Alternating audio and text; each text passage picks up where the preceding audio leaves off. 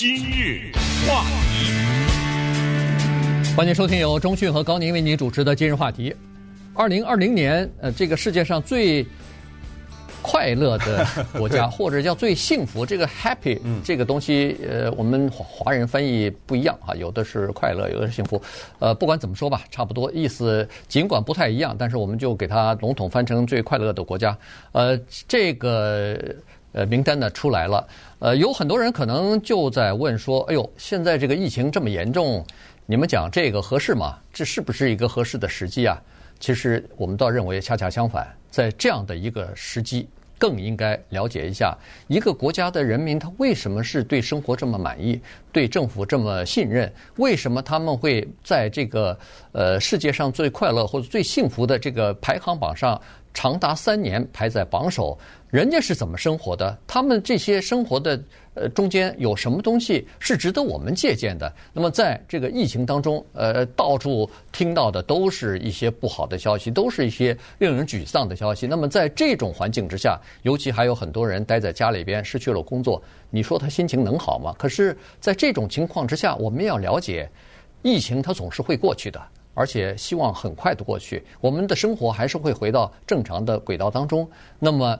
希望从这次的疫情当中再出来的时候，我们变得更快乐，也变得更加强壮。嗯，那今天呢，就给大家讲讲芬兰的故事，因为这个和我们的疫情是有关系的。了解一下芬兰这个国家，相对的来说呢，比世界其他的一些经常出现在媒体上的国家呢，芬兰说实话小有点儿。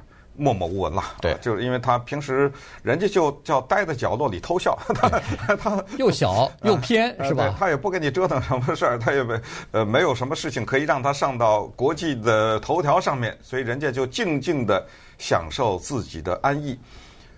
这个快乐的指数是怎么统计出来的？凭什么说他比别人快乐？美国在联合国的这个名单上排在第几位？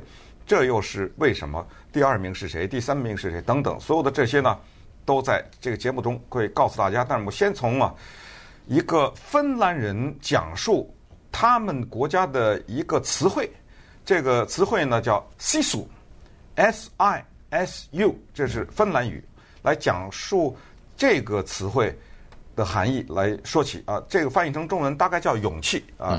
Sisu 啊，我们听一听这个芬兰的女性是怎么一个成功的企业家，她是怎么讲的？In the beginning, there was a hoe, the marshes, and a man named Jussi.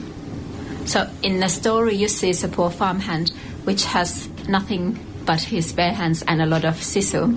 So he builds builds with nothing but his hoe. He builds a, a farmstead which then uh, in time grows into a successful farmstead. 嗯，呃，给大家讲讲这背景啊，他刚才在叙述的这个词汇啊是。 来源出自哪里？这个是在芬兰啊，有一个特别著名的小说家啊，他叫做瓦伊诺琳娜，呃，瓦伊诺琳娜。他在一九五九年到六二年这期间呢，写了一个叫《Under the North Star》在北极星下三部曲。那刚才这一位芬兰的女性告诉我们呢，就是在北极星下这本书这系列的小说，把 “sisu” 这个词汇。介绍出来，同时呢，让这个词汇进入到世界语言当中去，就是讲一个叫做 Juicy 的一个农民，他在一片沼泽地上开荒，他有什么？他什么也没有，就有一双手，哎，靠着他的一双手，在这个沼泽地上建立起了一个家园。这个就是芬兰精神，sisu，就是勇气，不在于芬兰人是喜欢陌生人的拥抱啊笑，不是这个。芬兰人其实是一种比较内向的民族，他们是一种不太表达自己情感的，或者情感不是那么外露的 一个民族。这怎么就快乐呢？哎，这个快乐的含义，你看一看，它不是你怎么表达，而是刚才说的这个特别重要词汇是满意度。你对你的生活是不是满意？而这个系数。在是否满意的过程当中起到重要的作用。在这疫情当中，我们大家也都需要有一点儿系数，就是勇气，就靠着自己的双手，咱们重新再来，就像那个农民 Josie 一样，在一片沼泽地上，咱们就建立家园。到最后呢，就成功的完成了自己个人的一个大业。对，呃，这个芬兰这个民族其实挺有意思的。其实整个的斯堪的纳维亚哈，就是北欧的这几个国家的民族性呢都差不多啊。这就是为什么北欧这几个国家在那个世界最快乐的那个排行榜上头前五个占了四个，嗯，被他们占了哈。这个，呃，你如果去过北欧的话。呃，或者 听别人讲，因为我跟中迅好像都没去过北欧。嗯，你去过的话，或者是在小说当中、在电影当中，你都可以知道，北欧他们生活在非常寒冷的地方，所以呢，他们这个民族性啊是显得非常的沉默，就是说感情不外露哈，就是你看上去好像从外表看是怎么是好像有点冷冰冰的这种感觉啊，呃，不像你在外国旅游的时候，你会知道像什么。西班牙人呐，像什么美国人啊，见到别人哪怕是陌生人打招呼的时候，都是大声喧哗，都是非常快乐的那种感觉哈。但是北北欧的人呢，他比较沉默啊，在这方面。但是呢，其实一个人感到是不是幸福和满意啊，他跟你表达感情情感的这个能力是没有什么关系的。所以这是呃我们想要了解的。还有一个东西呢，你如果稍微再了解一点的话，在这个。评选的这个过程当中呢，我们就想了解一下他们为什么会是对生活满意。这里头有几个比较呃比较小的因素，但是又是非常重要的因素。他首先就是说，要他这个民族呢认为说，每个人他都有帮助和照顾别人的这个义务，他总是把人人为我，我为人人这个事情呢当成他们生活当中的一个指标。你比如说，在这一次的疫情当中，他们是恨不得是全世界最多的义工站出来，嗯，帮别人去到商店里头买东西，被为别人提供一些基本的服务的这个国家和这个民族，嗯，所以就是说，每个人都认为说，只要我有困难，哪怕你生病，或者是你财务上碰到困难了。总会有别人来帮助我，我是这个社区当中的一份子，我不会被别人抛弃，或者不会被别人遗忘。嗯，联合国呢，在二零一二年的时候开始做这样的调查。刚才问说你怎么调查出来的？很简单，问卷，就这样取样，然后问卷，回答问题。当然，问题的设计呢，也是能够很说明问题的，所以收集回来，而且那个需要跟踪三年。嗯，呃，这就。三年的一次，就我在理解，是不是他每一年统计的都是前三年的这么着，好吧，累积的，反正他要累积这么一个情况。那么每一年，二零一二年开始做，二零一二年的时候呢，美国它的幸福指数排在第十一位，二零二零年呢，十八了啊，掉下去了，大概种种的原因吧，政治啊，什么社会啊，种种的原因。可是呢，芬兰这个国家。一直在前面。再给大家报一下，今年的排在前五名的呢，就是第一名是芬兰，第二名丹麦。这个可以想象了。哎，你不是去过丹麦吗？没去过，没去过。哎，当时我们带团你没去那个是吧？哦，好，丹麦那个。然后第三个是瑞士，嗯，呃，第四是挪威。这是你刚才说的五个里有四个都在北欧，除了瑞士以外，对不对？都在那儿，就是冰天雪地的那些地方。当然呢，有一个因素也不能忽视。这个因素实际上它是两层含义，一个就是这些国家相对来说它比较小，它也比较富有。嗯。第二个特别重要的原因，它的民族相对单一，它族裔啊不是那么多元，没有什么大量的，它也有移民啊，但是也有难民，但是没有像美国啊这些国家这样。所以如果把这个因素揉进去的话，就像我们说什么要把通货膨胀指数给算进去以外，我觉得美国排在十八还是不错的。嗯，对，对吧？对，总体来说是不错，但是呢，呃，你必须要跟二零一二年比，就是二零一二年排十一呢，现在掉下来了，所以呢，这个里边的原因就比较多了。呃，在这个芬兰的调查当中呢，他是。认为说，呃，这个第一是相互之间的照顾和相互之间的帮助啊，这个是非常重要的。第二就是说，相互之间的信任，他说这个很重要。呃，除了民众之间的信任之外，还要对政府和政府机构的这个信任。他这个他说是非常重要的一个一个指标。还有对警察的信任。哎，就说美国黑人信任警察吗？对呀、啊，对，这就 是一个问题。在这个。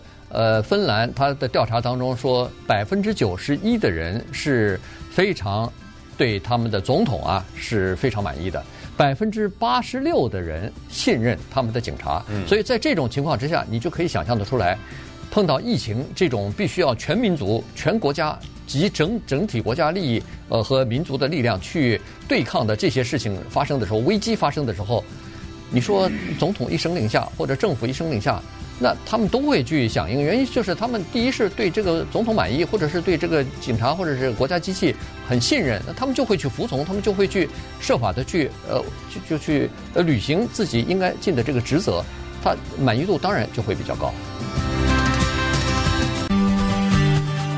今日话题。欢迎继续收听由钟迅和高宁为您主持的今日话题。这段时间跟大家讲的呢是二零二零年啊，它年度的这个最快乐的国家的排行榜呢，呃，公布出来了。所以今天我们跟大家来聊一下，呃，不出意外的又是芬兰夺得了这个榜首哈，因为这已经是他们连续第三年登上榜首了。所以就了解一下芬兰人他为什么会快乐。这里头不是一个侥幸或者是偶然的原因，连续三年他总有他的道理哈。所以刚才说了就是。第一是它的民族性的问题，第二呢就是它这个呃相互之间的照顾啊，相互之间的这个呃就是看护啊，呃这个相互之间的信任啊，这个又是非常重要的哈。然后你看在这个疫情期间，相互之间的照顾就是很多的义工帮着其他需要的人去呃买东西啊，去送他们去看病啊等等。呃，除了这个之外呢，他们又呼吁呃要给这些艺术家一些援助，因为我们都知道。一些艺术家，他们呃，他们的生活的这个叫做收入啊，它是不确定的，嗯、所以尤其在这种情况，呃，整个的社会活动陷入停顿的时候，那谁还去买他们的画啊？谁却还去听他们演奏啊？呃，这个音乐家、小提琴家，那没办法，这个怎么去生活呢？你没有开演唱会，没有去开这个音乐会或者开画展，他就没有收入啊。所以呢。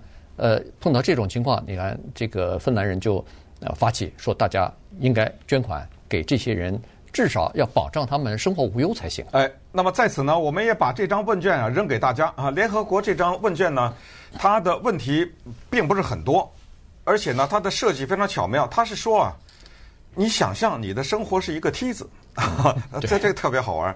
我把这个问题扔给所有的人啊，也扔给我自己，就是说你自己问你自己。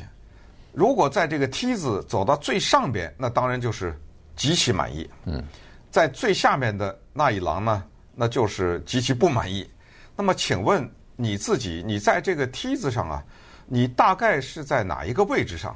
呃，因为我没看到这个问卷，我只是看到这个问卷的描述，我不知道它这个梯子是不是有，比如说只有十级啊，啊，还是什么啊？就是有没有这样这样的划分了？但是不管怎么样，你把你的生活想象成这样一个梯子的话，你是把它，咱们就说十吧。你是把它画在六呢，还是四呢，还是八呀，什么之类的哈？你自己来权衡一下。